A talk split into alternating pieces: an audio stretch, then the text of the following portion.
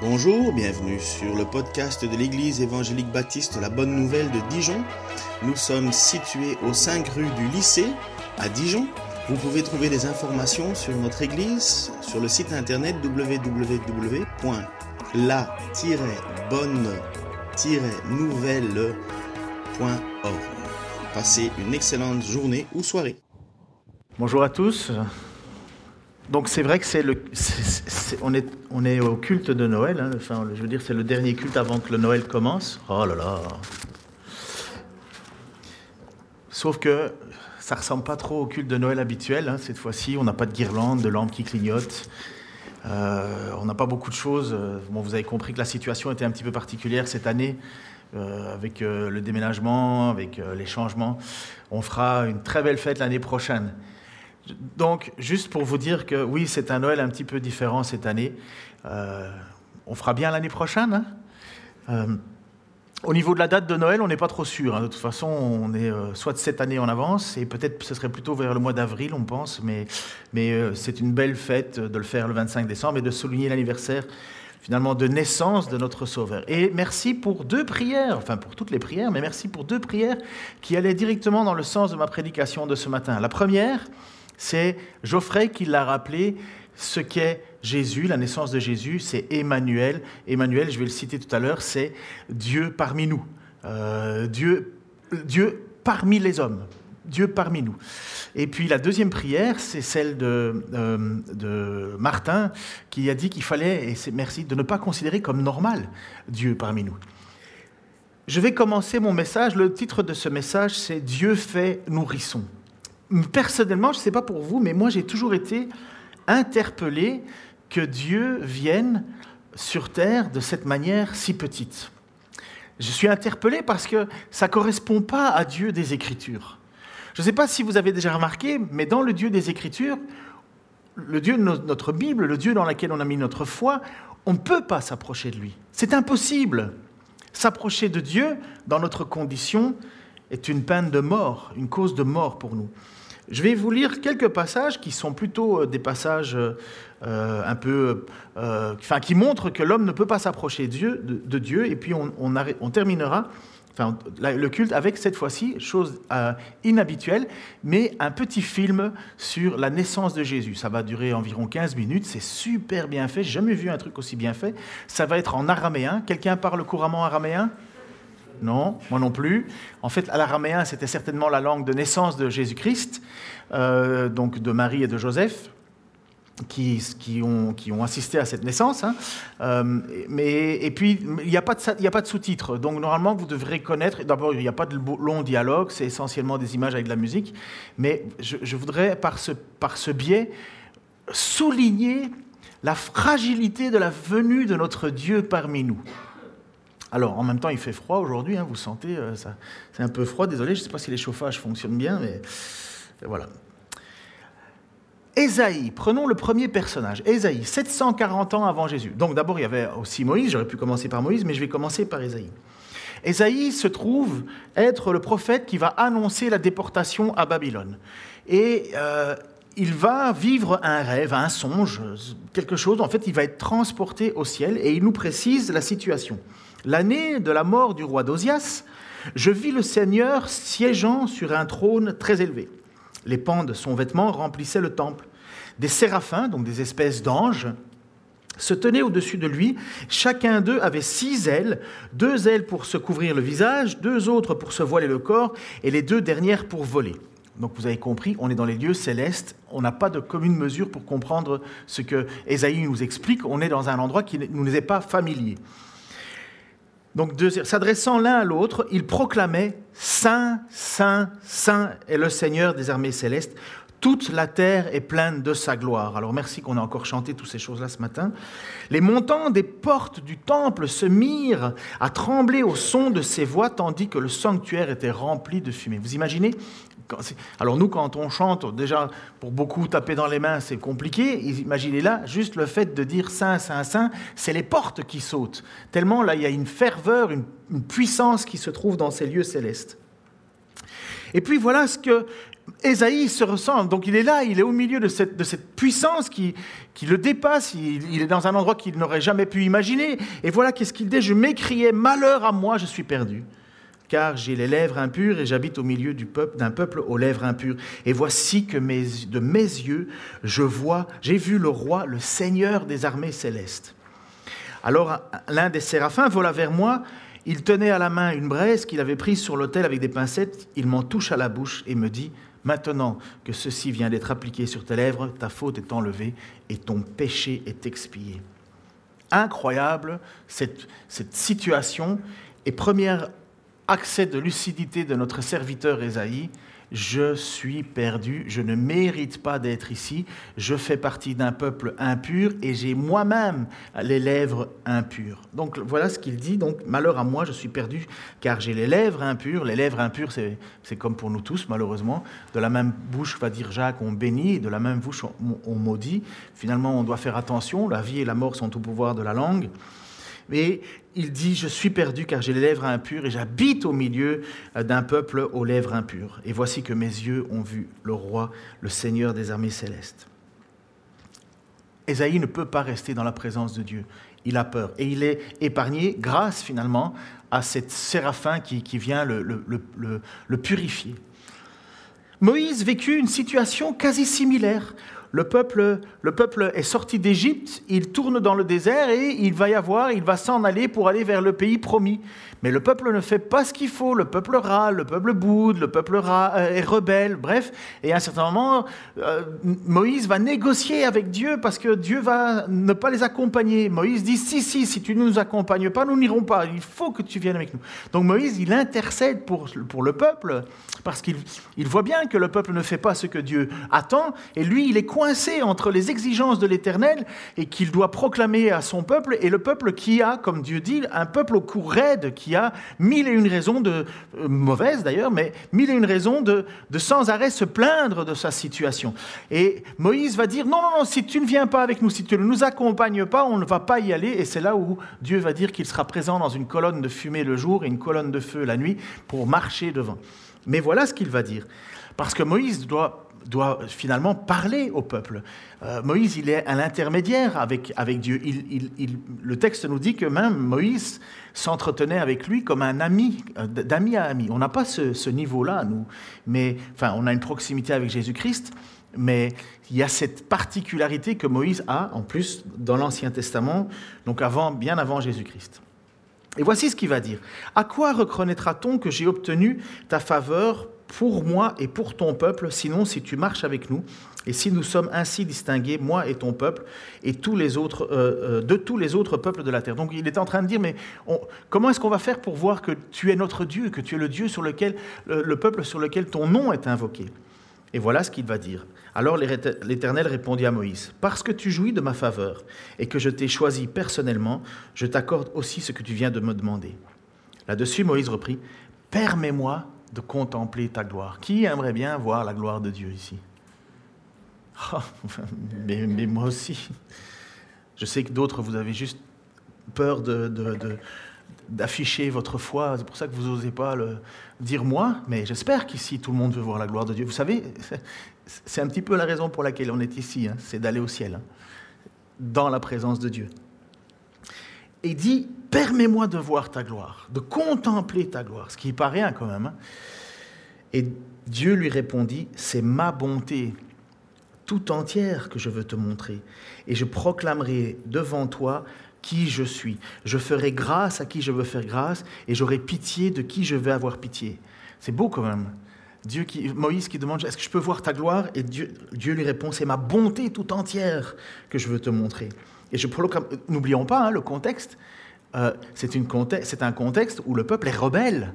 C'est un contexte qui n'est pas favorable. On s'attendrait plutôt à ce que Dieu dise Je vais te montrer ma fureur, je vais te montrer ma, mon indignation, je vais te Non, Moïse dit, mais permets-moi de contempler ta, contempler ta gloire, et c'est toute ma bonté que je vais te montrer. Je ferai grâce à qui je veux faire grâce, j'aurai pitié de qui je veux avoir pitié. Imaginez comment pour Moïse, qui se trouve confronté entre un peuple qui ne veut pas faire ce que Dieu attend, et Moïse qui est là, tiraillé, comment cette réponse... Pourquoi est-ce que Dieu n'a pas dit, mais fin Moïse, tu n'arrives pas à digérer, à digérer, à digérer, diriger ou quoi? Enfin, Moïse, qu'est-ce qu'il te faut? T'arrives pas à les rappeler à l'ordre? Non. Dans ce moment d'intimité entre Moïse et Dieu, Dieu dit, je vais te montrer toute ma bonté. Oh, comment ça fait plaisir. Hein. comment il a dû, notre, notre Moïse a dû se sentir finalement apaisé. Mais, le texte continue, mais tu ne pourras pas voir ma face, car nul homme, nul homme ne peut me voir et demeurer en vie. Il y a la bonté et la grâce de Dieu qui manifestent ce qui est vraiment Dieu, mais il dit attention, tu ne peux pas me voir. Pourquoi? Parce que exactement ce qui était chanté dans les lieux célestes avec Ésaïe, Saint, Saint, Saint est le Seigneur sa, perfection, la, sainteté de Dieu fait que nous n'avons pas de proximité avec Dieu. Depuis la chute, depuis que Adam et Ève ont commis la chute en, mangeant le fruit que Dieu avait interdit, il n'y a plus cette proximité avec Dieu. Il y avait cette proximité au début dans le jardin d'Éden, puisque le texte nous dit que chaque soir, Moïse et euh, euh, euh, Abraham, Adam, Adam marchait avec le Seigneur dans le jardin. Et depuis la chute, cette proximité est perdue. On ne pouvait pas se rapprocher de Dieu parce que sinon on meurt. On meurt. Comme Ésaïe, on répète, malheur à moi, je suis perdu car j'ai des lèvres impures et j'habite au milieu d'un peuple aux lèvres impures. Et voici que mes yeux, j'ai vu le roi, le Seigneur des armées célestes. Finalement, Moïse est dans la même situation que euh, Ésaïe le sera plus tard. ils ne peuvent pas être dans la présence de Dieu. Et puis maintenant, on va Bon, là, j'ai prêché euh, pas mal de temps déjà sur les lettres d'Apocalypse. Et euh, le début, je redonne l'introduction du livre de, la lettre d'Apocalypse, où on voit la même situation, mais cette fois-ci avec l'apôtre Jean. L'apôtre Jean, c'est quand même un apôtre qui était très très proche de Jésus. Vous vous souvenez? Le texte nous dit que Jean, pendant qu'il mangeait, parce qu'apparemment il mangeait couché à l'époque, hein, ce qui était bien, enfin c'est peut-être vous aussi dans vos canapés parfois, hein, mais, il mangeait couché, et à un certain moment, le texte nous dit que Jean déposa sa tête sur, sur, sur le côté de Jésus en mangeant. Le texte précise aussi que c'est l'apôtre que Jésus aimait. Jean et en même temps l'apôtre que certains ont cru qu'il ne mourrait pas parce que euh, euh, Jésus avait dit si je veux que celui-ci ne meure pas, que ça peut te faire? Sous-entendu, euh, chacun sa vie, vous inquiétez pas, je gère, c'est ça que Jésus va dire. Et donc on, sait qu'il y a une proximité avec l'apôtre Jean. Il a vécu 90 ans, il a été persécuté, mais il a vécu 90 ans et il rédige sa lettre. Donc Jésus, il le connaît, n'est-ce pas? C'est ça que je veux souligner. Il a été proche de lui, il a, marché avec lui. Mais dès qu'on rentre dans les lieux célestes, oula, on est ailleurs, voici le texte, je me retournais, donc Jean est dans une vision, il est, il monte au ciel quelque part, et pour découvrir quelle était cette voie, et l'ayant fait, voici ce que je vis. Il y avait sept chandeliers d'or, et au milieu des chandeliers, quelqu'un qui ressemblait à un homme. Il portait une longue tunique et une ceinture d'or qui lui entourait la poitrine. On parle de Jésus là. Sa tête et ses cheveux étaient blancs comme de la laine blanche, oui, comme la neige. Ses yeux étaient comme une flamme ardente et ses pieds étincelaient comme du bronze incandescent au sortir d'un creuset. Sa voix retentissait comme celle des grandes eaux. Vous avez déjà été à côté des grandes eaux? Ça fait un vacarme, c'est vraiment incroyable.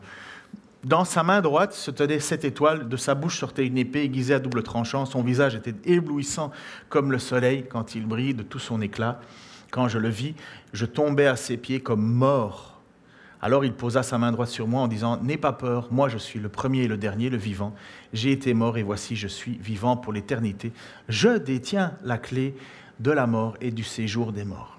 Et voilà, nous avons de nouveau un apôtre, cette fois-ci, un, serviteur de Dieu, hein, qui, sont, qui ont été choisis. Hein. a été choisi, appelé, euh, Moïse a été choisi, appelé, euh, Jean a été choisi, appelé, et maintenant il se retrouve dans une présence céleste, et dans cette présence céleste, euh, malheur à moi, je vais mourir. Moïse, Dieu lui dit, tu vas mourir, tu ne peux pas me voir, sinon tu vas mourir. Et Jean, il tombe comme mort dans cette présence de Dieu. on parle bien de Noël. Hein. Mais c'est une situation pour comprendre qu'il y a une énorme, un énorme fossé qui nous sépare de notre Dieu, des lieux célestes. C'est, incroyable ce que nous ne sommes pas faits pour y être, en fait, de notre nature pécheresse. Nous ne sommes pas faits pour être dans la présence de Dieu, humainement. Pourquoi? À cause du péché, nous mourrons. Personne ne peut dire je mérite le ciel. Personne ne peut se présenter comme cela. Il faut que Dieu vienne à nous. Il faut que Dieu fasse quelque chose pour qu'on puisse y arriver. Et, et merci encore Geoffrey de l'avoir précisé dans ta prière, c'est exactement ce qu'il va y avoir. Le peuple, de nouveau, là, est en peuple, on revient sur Ésaïe, et il y a un des rois qui, où Ésaïe dit, Dieu dit euh, au roi, ben, euh, demande-moi ce que tu veux, je te le donne. Et le roi répond, oh non, non, non, je ne veux, pas, je veux pas embêter le Seigneur avec mes affaires, je ne veux pas euh, laisser, je ne veux pas que, je ne veux pas prier pour importuner le Seigneur. Et Dieu va répondre par l'intermédiaire de son prophète Ésaïe en disant, tu vas arrêter de me lasser parce qu'en fait, ce n'était pas une bonne chose en disant oh, je ne vais, pas intervenir, je vais pas demander au Seigneur quoi que ce soit, c'est bon, je vais le laisser tranquille. C'était surtout je vais faire ce que moi j'ai envie de faire et peu importe ce que le Seigneur veut, moi je vis ce que moi je veux. Et c'est là où le, serviteur euh, euh par l'intermédiaire, enfin Dieu par l'intermédiaire d'Ésaïe va, va répondre à cette phrase-là. Ésaïe dit alors Écoutez donc, maison de David, est-ce trop peu pour vous de lasser la patience des hommes que vous laissez, que vous lassiez encore celle de mon Dieu? Finalement, c'était l'idée de tu veux pas obéir, tu veux pas m'obéir. C'était pas une bonne prière qu'il faisait. Tu, tu, me lasses à ne pas vouloir que je te dirige. Et qu'est-ce qu'il donne, Ésaïe? Il donne cette prophétie. C'est pourquoi le Seigneur lui-même vous donnera un signe. Voici que la jeune fille est enceinte, elle enfantera un fils, et on lui donnera le nom d'Emmanuel. C'est Dieu qui va intervenir. C'est prophétique. C'est Dieu qui dit, c'est moi qui vais venir à vous.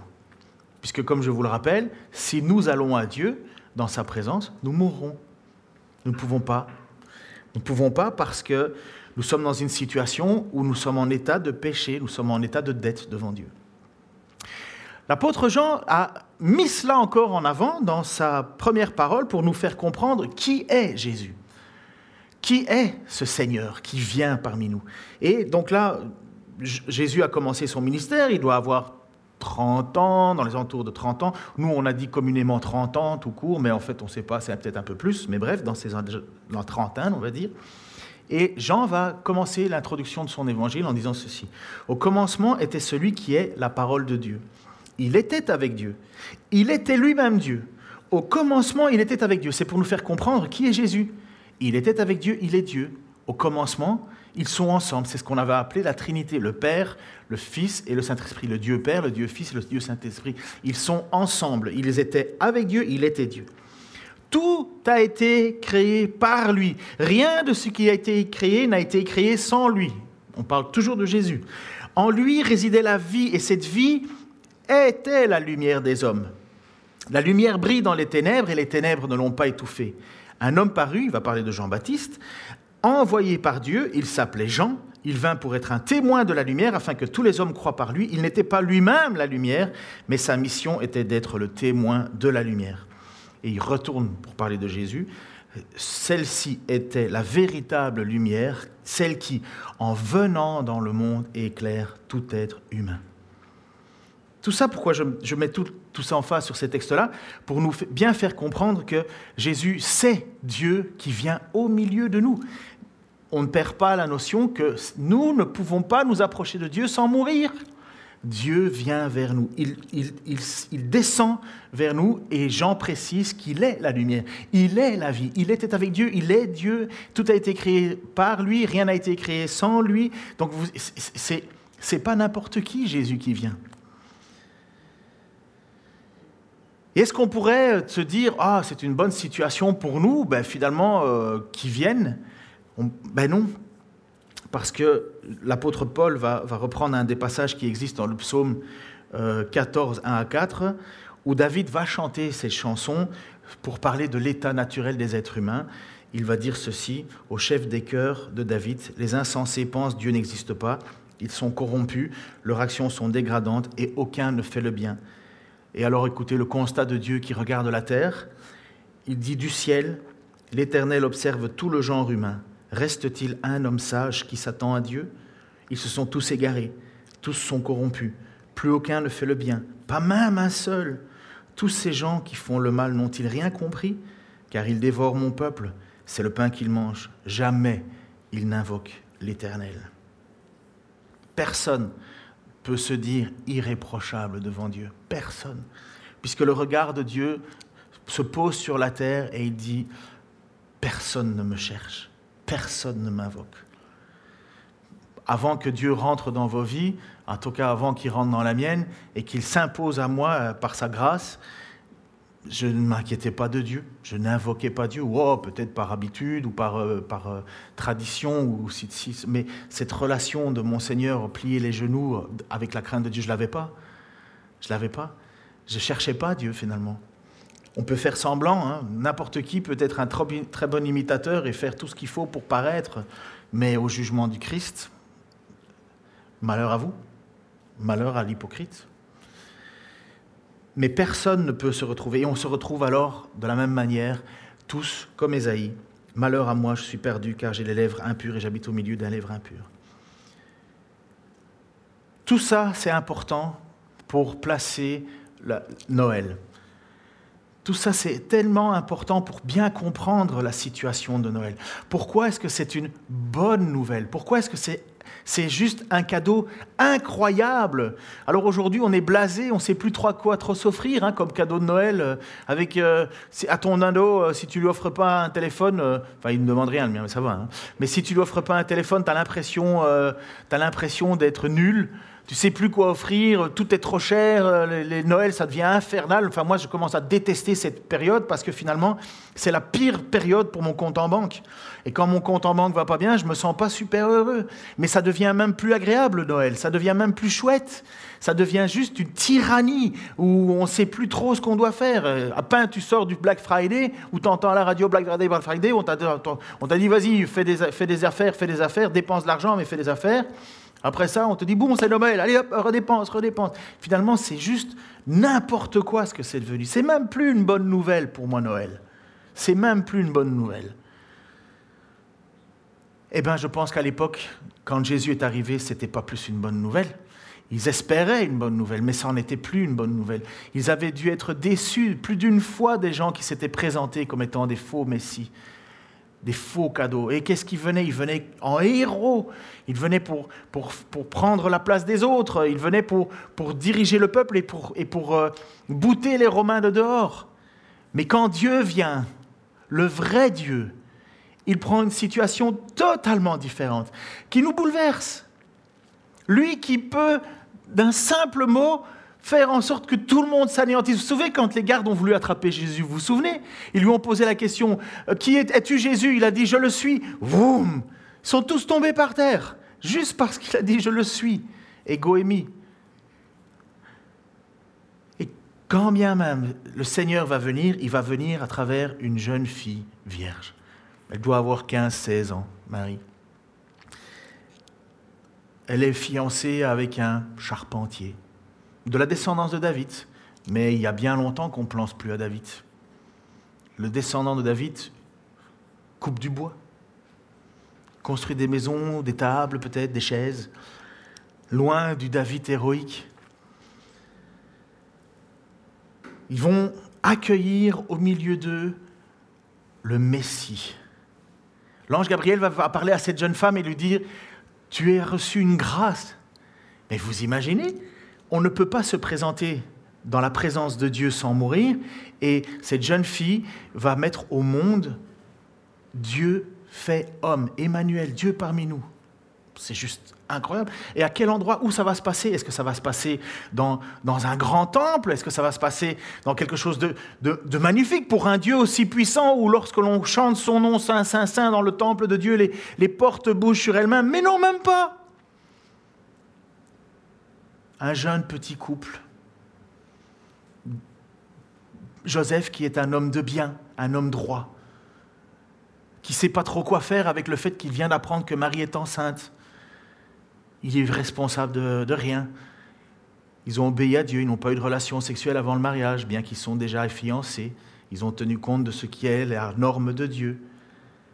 Et Marie, elle est là, et qu'est-ce qu'elle fait? Elle a reçu cet appel tu es bénie, puis maintenant elle est peut-être bénie, mais elle va porter quelque chose en elle qui va la faire euh, partir de chez elle pour aller rejoindre euh, Élisabeth, qui elle aussi va mettre au monde un enfant, ça sera Jean-Baptiste. Et lorsqu'elle se rend compte, Élisabeth dit, mais tu es bénie. Elle est bénie, c'est vrai, cette jeune femme, elle a dû quand même fuir parce que les gens pensent qu'elle a certainement euh, été avec quelqu'un. Il a fallu qu'un ange parle à, à Joseph en lui disant C'est mon plan qui se réalise. Mais c'est quand même le Dieu trois fois saint. Et il va naître dans une petite étable. Parce qu'il n'y a même plus de place dans un hôtel pour ce couple.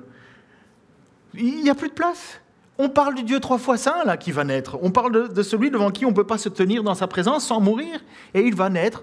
Et il n'y a plus de place. Est-ce que tu peux rentrer? Alors, tous ceux qui vont dire, mais vous inquiétez pas, avec Dieu, euh, avec Dieu, on a la victoire, avec Dieu, on a la victoire. Le Fils de Dieu descend sur terre et il n'y a pas de place dans un hôtel. Tout concourt au bien de ceux qui aiment Dieu, vont nous sortir les gens qui ne connaissent pas le contexte du passage.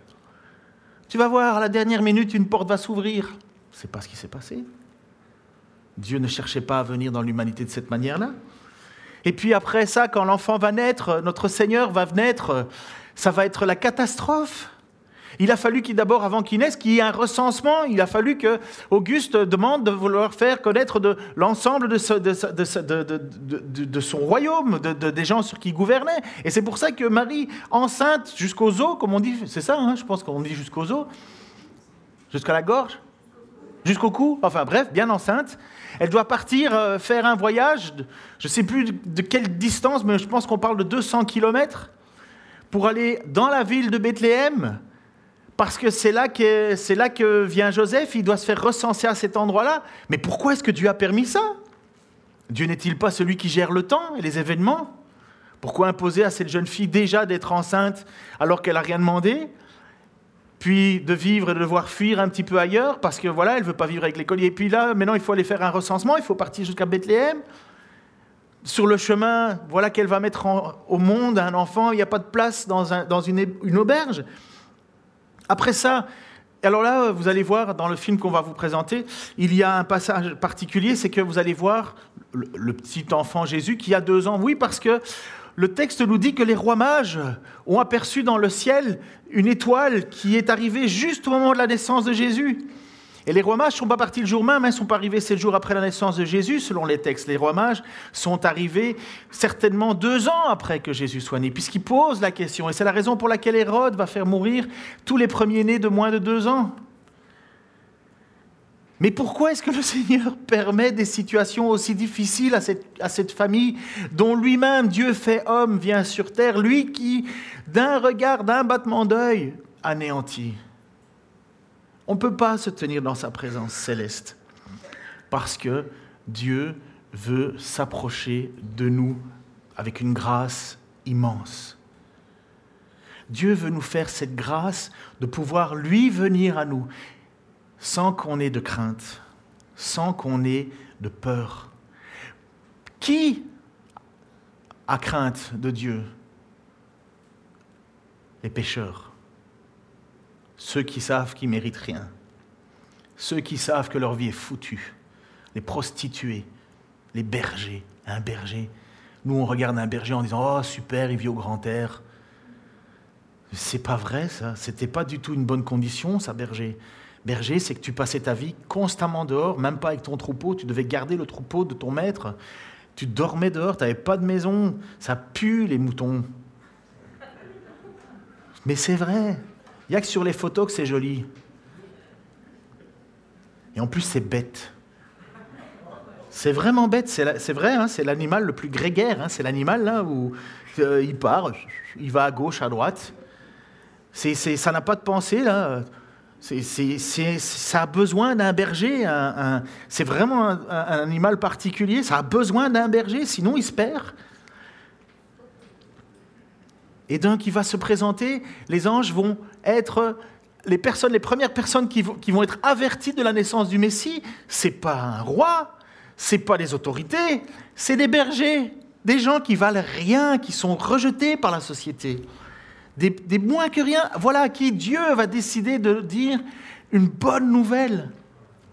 Et les mages qui viendront de où? D'Orient, ils viennent même pas de Jérusalem, ils viennent d'Orient. Ils ont dit, nous avons vu une étoile, il y a quelque chose. Et ces mages qui viennent même pas du peuple d'Israël viennent et sont juste émus de savoir que les prophéties se sont réalisées. C'est eux qui annoncent à Hérode les prophéties. Et Hérode, qu'est-ce qu'il fait? Il pète les plombs. Hérode, qui il veut juste pas perdre sa royauté, il va faire mourir tout plein d'enfants mourir des enfants, notre Seigneur qui vient sur terre et des enfants meurent égorgés. Vous imaginez la situation de ce que notre Dieu, lorsqu'il s'est humilié, abaissé pour venir au milieu de nous, lui devant lequel nous ne pourrions pas rester parce que nous sommes pécheurs, il a décidé de venir lui à nous, aussi petit qu'un bébé, un nourrisson, notre Dieu trois fois saint, notre trop, trop grand Dieu. Il va y avoir cette vidéo maintenant que j'ai mis la table pour pouvoir regarder cette vidéo. Je pense, j'espère qu'elle aura le même effet sur vous. C'est un film, hein, c'est de la fiction. Enfin, c'est inspiré des textes bibliques. Je trouve que c'est très bien fait, mais il y a une fiction. Ça nous montre un peu. C'est comme si la caméra était fixée sur Joseph et Marie et les périples qui vont. Mais gardez en tête la manière humble dont Dieu euh, vient. D'abord, tu peux éteindre les lumières Dont Dieu vient. Alors pour la vidéo, par contre, tu dois passer en VLC. Euh, tu peux lui montrer, euh, Sam? Donc, comme on avait fait la fois passée, tu lances le VLC et puis euh, tu l'envoies sur l'écran ici. Donc, ça va être un petit film. le titre du film, c'est L'enfant Jésus.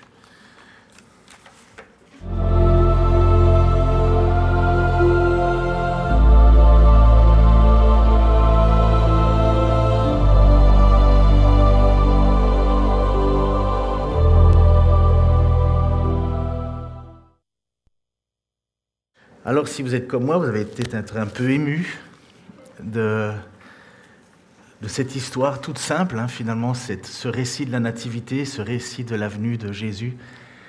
Puis euh, c'est quand même notre, Dieu trois fois saint qui vient parmi nous. Pardon. On va quand même chanter un chant de Noël hein, qui est prévu. Mais c'est ça que je voulais souligner et je trouvais que ce film le faisait bien.